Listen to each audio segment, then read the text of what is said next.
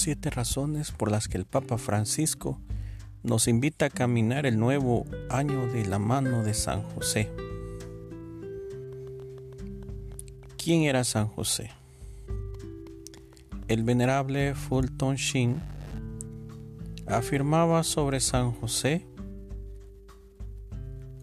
cuando se buscan razones por las que el arte cristiano ha presentado a José como una persona mayor, descubrimos que ha sido para mejor salvaguardar la virginidad de la Virgen María. De alguna manera se escabulló la suposición de que la ancianidad era una mejor protectora de la virginidad que la adolescencia. El arte entonces inconsistentemente hizo a José un esposo casto y puro, por edad y no por virtud. Hacer a José puro solo porque su carne había envejecido es como glorificar a un riachuelo que se ha secado. La iglesia no ordenará a un hombre al sacerdocio que no tenga sus poderes vitales ella quiere hombres que tengan algo que domar, en lugar de aquellos que son domados porque no tienen la energía para ser salvajes. José era probablemente un hombre joven, fuerte, viril, atlético, atractivo, casto, disciplinado. El tipo de hombre que se ve pastoreando ovejas o piloteando un avión o trabajando como carpintero. En lugar de ser un hombre incapaz de amar, debe haber estado inflamado de amor. Entonces, en lugar de ser un fruto seco para ser servido en la mesa del rey, era un capullo lleno de promesa y poder no estaba en el atardecer de la vida, sino en su amanecer, burbujante de energía, fuerza y templada pasión. María y José son nuestros modelos de madre y padre. No es un dato insignificante para nuestra fe esta reflexión. Siendo Jesús nuestro modelo, nos invita también a ver cómo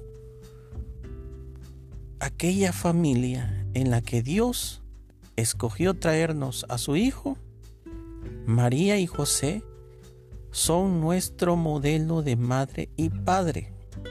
Hoy el mundo reclama un modelo de padre a quien mirar y el Espíritu Santo responde con San José.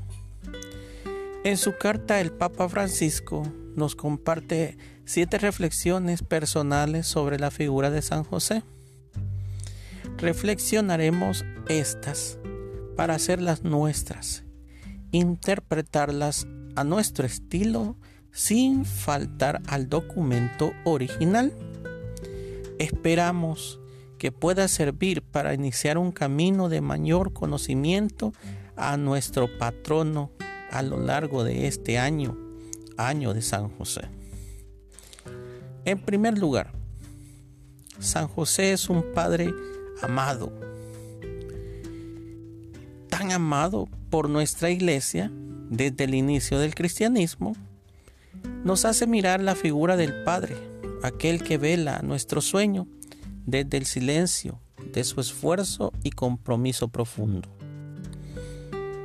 San José también dio un sí rotundo su labor custodio legal, protector y cabeza de la Sagrada Familia, nos hace repensar el don hermoso de la paternidad. Un servicio de amor doméstico que se entrega por completo al cuidado, formación y protección de toda la familia. Siempre de la mano de su esposa, María, a quien nunca robó protagonismo. Fue aquel cómplice y cooperador incondicional en una tarea desafiante, la más desafiante de todas. En segundo lugar, es el Padre de la ternura. José nos enseña que tener fe en Dios incluye además creer que Él puede actuar incluso a través de nuestros miedos, de nuestras fragilidades, de nuestra debilidad. Y nos enseña que en medio de la tormenta de la vida, no debemos tener miedo de ceder a Dios el timón de nuestra barca. A veces nosotros quisiéramos tener todo bajo control, pero Él tiene siempre una mirada más amplia, una mirada de ternura, un Padre que nos acompaña en cada momento. José fue el que enseñó a Jesús a dar sus primeros pasos, quien lo arropó y lo cargó primero que nadie. Solo estaba José en el alumbramiento de María, fue quien lo recibió y tal vez lo besó por primera vez. José es escuela de ternura. En tercer lugar, es el padre de la obediencia. Qué difícil obedecer aquel mandato de Dios, ser padre de un hijo que no es mío. Cuántas dudas de José, cuánta justificación para poder abandonarlo todo. Y aún así, qué fe tan grande y qué obediencia tan magnífica entregar su vida entera al servicio del Salvador, postergar incluso el amor a su esposa y expresarlo de una manera sublime y profunda,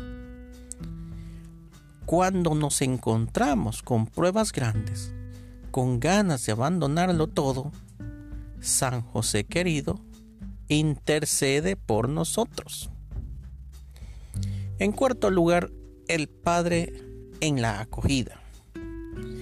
El Papa Francisco nos recuerda el enorme corazón de José al acoger a María como suya, sin condiciones previas, obediente de la palabra del ángel que le anunciaba un misterioso caso incomprensible. Me pregunto cómo sería el mundo si tuviéramos la capacidad de acoger nuestras propias misiones con la misma acogida y fe de José si compartiéramos nuestra vida entera en ellas. Entendamos la preparación y la voluntad de José para haber cultivado una fe y una libertad tan grandiosa, porque toda esa acogida fue hecha en absoluta libertad.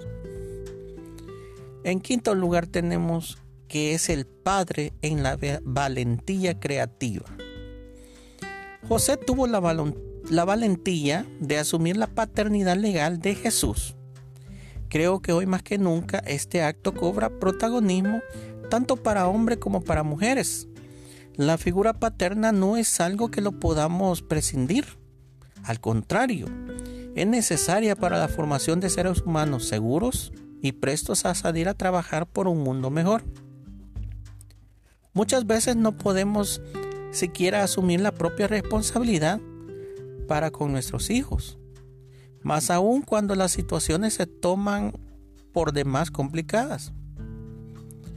Miremos a José, que tuvo que esbozar y organizar primero un viaje de Nazaret a Belén, recibir el nacimiento de su hijo a solas, huir apresuradamente a Egipto para salvaguardar la vida de su familia, todo para volver a casa y establecerse nuevamente a Nazaret y empezar, tal vez, desde cero. ¿Cuántas dificultades siendo el guardián del mismo rey del mundo? A veces parece que nos encontramos solos frente a todo lo que se nos viene. En José podemos ver esa acción valiente y confiada en un Dios que nunca abandona, incluso cuando no podamos escuchar su voz, cuando su silencio parece insoportable. En sexto lugar tenemos al Padre Trabajador. San José siempre ha sido imagen del hombre trabajador. Fue el quien enseñó su mismo oficio a Jesús. ¿Cómo habrán sido aquellas conversaciones entre padre e hijo? ¿Con qué atención Jesús habrá escuchado a José?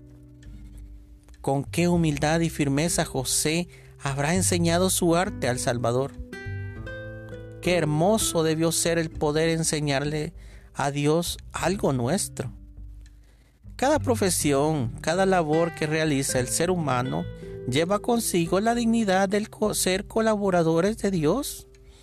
No olvidemos que somos los administradores de su creación, a la cual, a la cual hay que tratar con respeto y responsabilidad. Que el pan de cada día, fruto del trabajo digno del hombre e imagen de San José, nos acompañe cada día en nuestra mesa. En séptimo lugar, el Padre en la sombra. San José no fue el protagonista de la historia. Fue José el que introdujo a Jesús en la experiencia de la vida cotidiana, el que le enseñó con responsabilidad que un hombre debía ser y contemplar en su tiempo, aquel que lo preparó para la vida que vendría, que le inculcó junto a María los valores de una familia al servicio de la humanidad. José fue quien acompañó y cuidó a los primeros pasos de Jesús y proveyó de todo lo necesario a su pequeña gran familia. Estuvo al servicio de su esposa, la Virgen María, en cada momento. Él fue quien ideó y organizó los viajes, el que dijo sí, aún sabiendo y sabía considerado seriamente y muchas veces el no. Él es el que siguió firmemente los mandatos de Dios sin pedir nada para él. La felicidad de José no está en la lógica del autosacrificio, sino en el don de sí mismo. Nunca se percibe este hombre eh, la frustración, sino la confianza. Su silencio persiste y no contempla las quejas, sino gestos concretos de confianza. El mundo necesita padres. Rechazar a los amos. Rechazar a los que quieren usar la posesión del otro para llenar su propio vacío. Rehúsa a los que confunden autoridad con autoritarismo. Servicio con servilismo. Confrontación con opresión caridad con asistencialismo y fuerza con destrucción. Palabras del Papa Francisco en el 150 aniversario de la proclamación de San José como patrono universal de nuestra iglesia. Las siete razones por las que nosotros en nuestras familias debemos de ser San José para nuestros hijos, para nuestra esposa, para nuestra familia y para nuestra iglesia.